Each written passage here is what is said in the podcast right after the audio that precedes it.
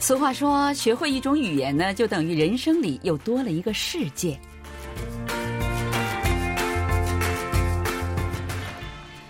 众朋友，大家好！又到了我们韩国万象节目的时间了。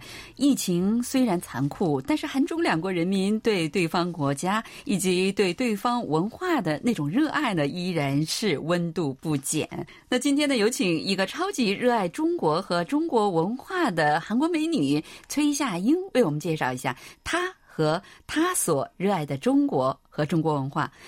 夏英你好，首先请你给我们的听众朋友们介绍一下自己好不好？好，主持人好，听众朋友们好。首先，非常高兴今天有这样的机会能够参加韩国万象节目。我叫崔夏英，作为自由职业者，正在从事翻译工作。我在韩国外国语大学，嗯，翻译研究所攻读了研究生。毕业后，我的第一个工作单位是一家医院，专门做面向外国顾客的医疗翻译和推广业务。之后，我在韩国 MBC 电视台工作了一年，主要业务是研究世界各国的电视节目模式。然后呢，大概是二零一七年的时候吧，我到北京的驻华韩国大使馆作为大使的翻译员工作了大约三年，今年四月底回国了。哇塞，听刚才呃夏英。呃，女士介绍她自己哈，从她毕业的这个学校，就是在韩国外语方面应该是超级学霸哈，韩国外国语大学的翻译研究所。然后之后这几个工作，我听了都感觉非常的有趣哈。你觉得这几个工作当中，你最喜欢哪项啊？啊，我觉得呢，还是我最后做过的大使馆的工作是我最喜欢的工作了吧。好，那能简单的介绍一下？你说你今年四月底回来了是吧？你现在是一种什么样的工作和生活状态呢？嗯，我已经辞掉了大使馆的工作嘛，现在是自由职业翻译员了。因为疫情的原因，呃，最近在外面做口语的机会不多。对呀。嗯，然后一方面是为了遵守政府的方针，一方面是因为呃做笔译工作。这些天基本上足不出户的猫在家里工作，嗯，家里蹲啊，对，是的。然后我还有在这个 Insta 和脸书等社交媒体这个平台上上传关于中国社会和在中国生活的经验，比如说在中国经历过的有趣的事情、中国的新面貌、中国和韩国的差异、地道的汉语表达方式等等。嗯，我看到了你你做的那些。些哈画了很多漫画，也有很多叙述哈，嗯，真的是非常的有趣，而且非常的生动，给人一种感觉，好像你现在还在中国。所以很多人，我还觉得哇，他怎么去的呢？现在要隔离啊，等等，对吧？对对对。所以刚才呃，主持人也提到了，我那个还在这个媒体上画一些漫画，嗯，主要是讲关于翻译方面的内容，这些漫画。包括作为一个翻译员的日常生活，在翻译的时候发生过的事情，或者我平时对翻译工作的思考等等。哇，没有人逼你，然后你自己自愿的在做这些总结，然后发展自己，然后呢又把这些传播出去，可见你是多么热爱呃这份工作了，是吧？那你在大使馆，我记得做了非常多的有益的而且有趣的事情哈，能在这里给我们的听众朋友们介绍一下吗？嗯，好的。嗯，首先我来介绍一下这个大使馆的情况吧。韩国驻华大使馆设有三个部门，是政务部、经济部和领事部。嗯，如果在大使馆政务部担任翻译官这个工作的话。啊，当然每个人的情况可能不一样，但是就我自己的经历来看，呃，翻译工作主要有几个方面，呃，第一是会见和征服嗯各部门的官员，第二是访问学会、协会等民间的研究机构，第三是。参加大使馆主办的活动、公共外交活动等等。第四是在大学进行演讲。第五是到中国各地出差。第六是出席各种论坛和经济文化活动。第七是和中方的嘉宾共进午餐或者是晚餐。第八是接受媒体采访。嗯，有这些很多口语的活动。除了这些口语工作以外，几乎天天都有在办公室里做的笔译或者是写报告等工作。哇，那我觉得完全实现了你充分发挥自己才能的梦想了，对吧？对，每天都有做不完的事儿，应该是。是的，是的，加班也多。三年的时间哈，我记得驻中韩国大使馆在北京的韩国大使馆应该是换过一届大使，是这样的吧？是的，是的。嗯嗯，我一共辅佐过两位大使，分别是前任驻华大使卢英民和现任驻华大使张夏成，两位大使。嗯，都对我很好，人也很热情温暖，呃，而且从两位大使的身上，我感受到了敬业奉献、专业的工作精神。他们一直在为推进韩国的外交事业而不懈努力。我以他们为榜样，学会了多一份勤勉，多一份担当，要做好自己力所能及的事情。嗯，你是说，因为他们在电视里面也是经常出来，大家韩国的国民也可以看得到哈，就。是给人一种非常亲切、非常亲民的这样的一种呃，怎么说呢？这样的一种感觉哈。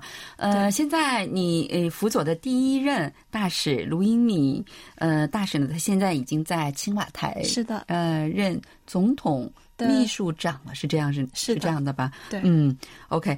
那听说你曾经有过很多有趣的经历，有什么印象深刻的故事给我们介绍一下吗？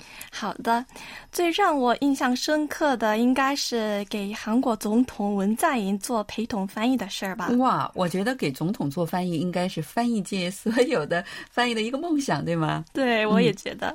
二零一七年，文在寅总统对中国进行了国事访问，当时总统。和夫人到北京的琉璃厂文化街和前门大街参观，体验中国传统文化，品尝中国的烤鸭。我陪着总统在前门大街一边散步，一边向他介绍了前门大街的历史和由来。天哪，那我觉得你要提前学习，是这样的对对对对。他非常认真的听我做讲解，对他总是这样，对对，然后还提了几个问题，嗯，他认真又温和，让我感觉很暖心，让我印象非常深刻。嗯，然后后来在媒体报道上看到了我陪着总统一起散步的照片，哇，让我觉得这辈子没白活。我天哪，真的是没白活。对，因为这样的机会真的是很难得的嘛，我感到特别荣幸。对，我觉得这个工作本身，不管这个总统是谁，总而言之，对于翻译来说，做到这种程度的话，对自己来说应该是一个最大的鞭策和鼓励，对吧？对对对。嗯，然后我还有一个故事，有趣的。故事，嗯，就是每年中国外交部都会举办国际义卖会活动。这是中国国务委员兼外长王毅的夫人，就是钱伟女士倡议发起的。每次都有很多驻华使馆、国际组织、驻华机构和企业单位参加这个活动。去年我们使馆也参加这个活动。呃，参加活动的时候，在典礼开始之前，王毅外长和夫人与外交人员一一握手问好。当时我站在大使和大使夫人的旁边，呃，因为一般来说呢，嗯，翻译员都站在后边嘛。但是当时都是一排一排的站着，后排也有贵宾，所以我只能站在大使的旁边了。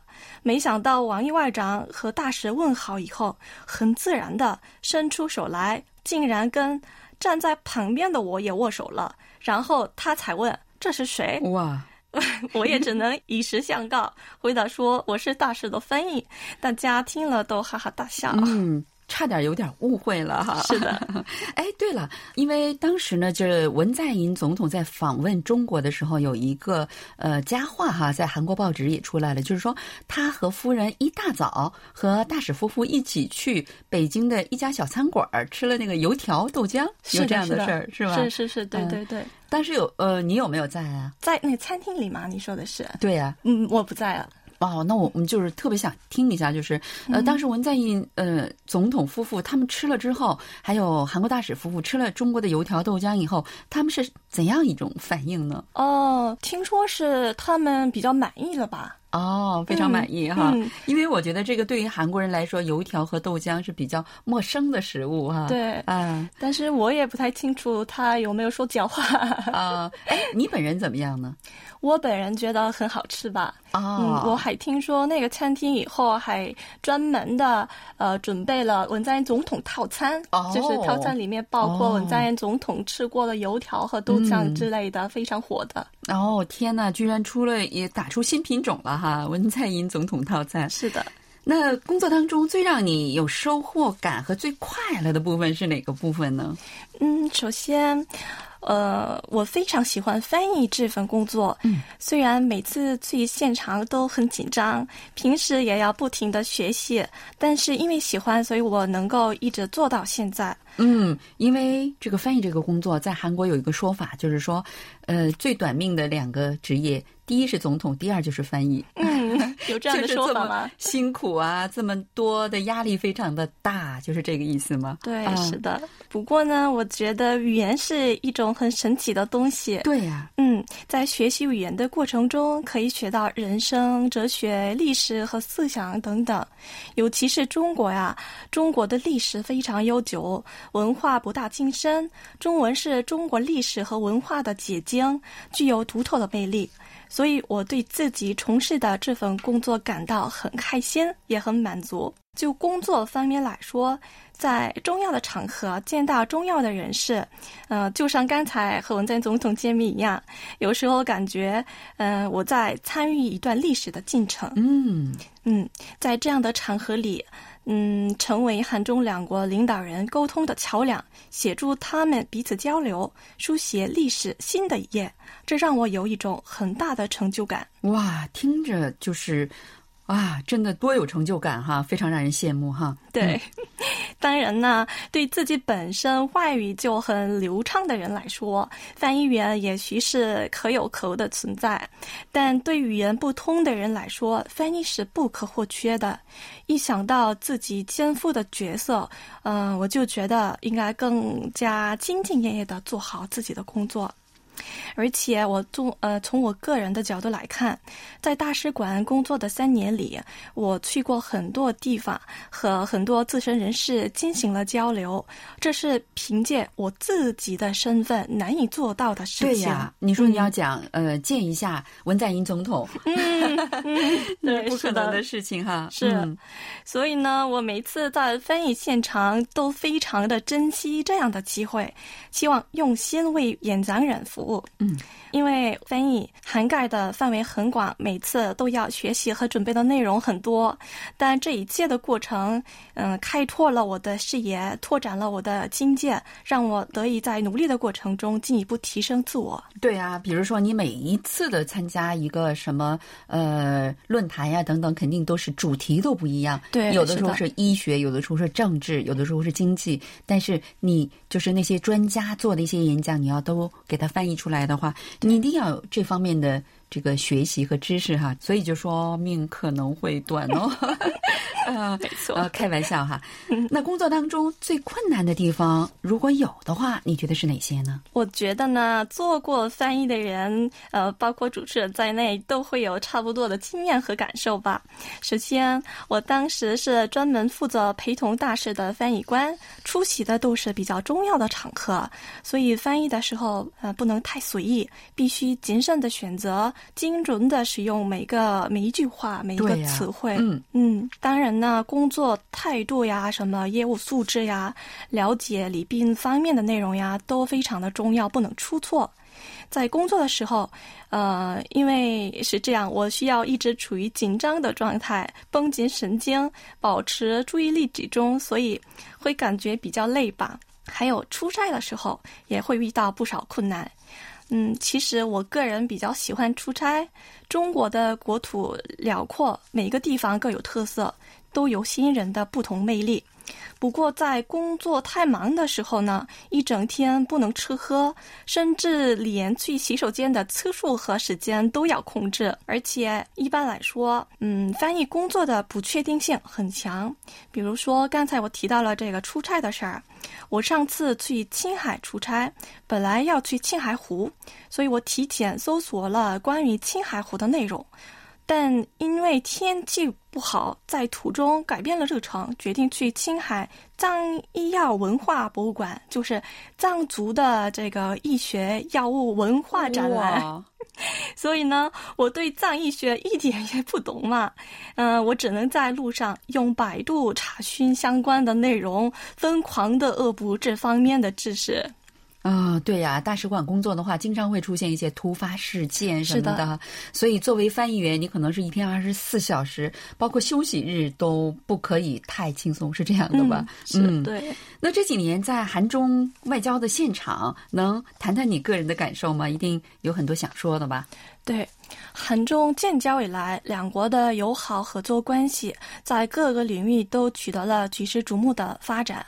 嗯，但是我刚去中国的时候，因为萨德的缘故，两国的关系不如以前那么友好。中国人对呃对待韩国人的态度也有点冷淡。嗯，比如说呢，有一天我坐出租车，出租车司机一直批评韩国政府不遵守承诺，萨德对韩国有百害无一利，说这是偏袒美国的行为等等。嗯，这让我觉得很尴尬。然后当时外交方面的交流也很少。对呀，所以我希望就是我们的听众朋友们不要对像夏英这样无辜的 呃韩国民众这样呃美丽这么善良热爱中国的这个呃来说这些事情，对吧？对。但是呢，这种气氛慢慢有了转变。我身在外交场合，然后亲眼看到、亲身的感受到了这一点。在两国不断的努力和沟通下，两国关系逐渐的得到了改善，取得了很多实质性的进展。嗯，是这样哈。在中国的那几年的时间里，我在观察你的脸书哈，觉得你特别特别喜欢中国的，在中国的生活哈。为什么会这样呢？哪些东西让你觉得那么珍贵、那么快乐呀？嗯，我先呃介绍一下。啊自己的个人经历吧。我原来在韩国延世大学攻读了社会学专业，后来在韩国外语大翻译研究所获得了这个硕士学位。呃，我这么说，我这这么介绍自己，很多朋友都问我：“你大学的专业不是中文，那中文是什么时候学的呢？”其实我。就是从小就开始学中文了。我十二岁的时候吧，我妈妈看到了一本关于中国未来前景的书，呃，就趁我学习中文。没想到从此以后，我就陷入了中国的无穷魅力。哇！直到现在还沉迷其中吧。嗯，那妈妈是启蒙老师啊。对，是的。然后虽然我从小就开始学中文，但没有在中国长期居住的经历，一直是在韩国呃断断续续的学习。对于中国的社会文化、中国人的真实生活了解不够，因为缺乏对所学语言国家文化背景的知识，让我一直觉得这是我作为翻译员的软肋。所以呢，在中国生活对我来说，不仅是一个弥补自身短板的好机会，也是我一直以来迫切的希望。这个机会让我能够用心的体验北京的生活，非常开心的走，啊，去享受每个瞬间，简直有点乐不思蜀吧。然后有一天，呃，我的大使问我：“你为什么喜欢中国呢？”当时我回答说：“我觉得在韩国生活不确定性很低，太稳定，太方便，但没什么意思。”而在中国生活的不确定性挺高，有时的情况甚至突破了自己的常识，觉得不可思议。但这里充满活力，很有乐趣。嗯，我希望呢，通过我这样的努力，呃，想让更多的韩国朋友们了解中国。呃，那祝愿你在呃今后呢，能够呃再找到自己。呃，最感兴趣、最喜欢的呃一些工作内容吧。好了，听众朋友，因为时间关系呢，我们今天的节目就跟大家聊到这里。非常感谢嘉宾呃百忙之中抽空来这里给我们介绍他跟中国的缘分哈。我们下周的同一时间里再会。안녕히계세 요， 안녕히계세 요。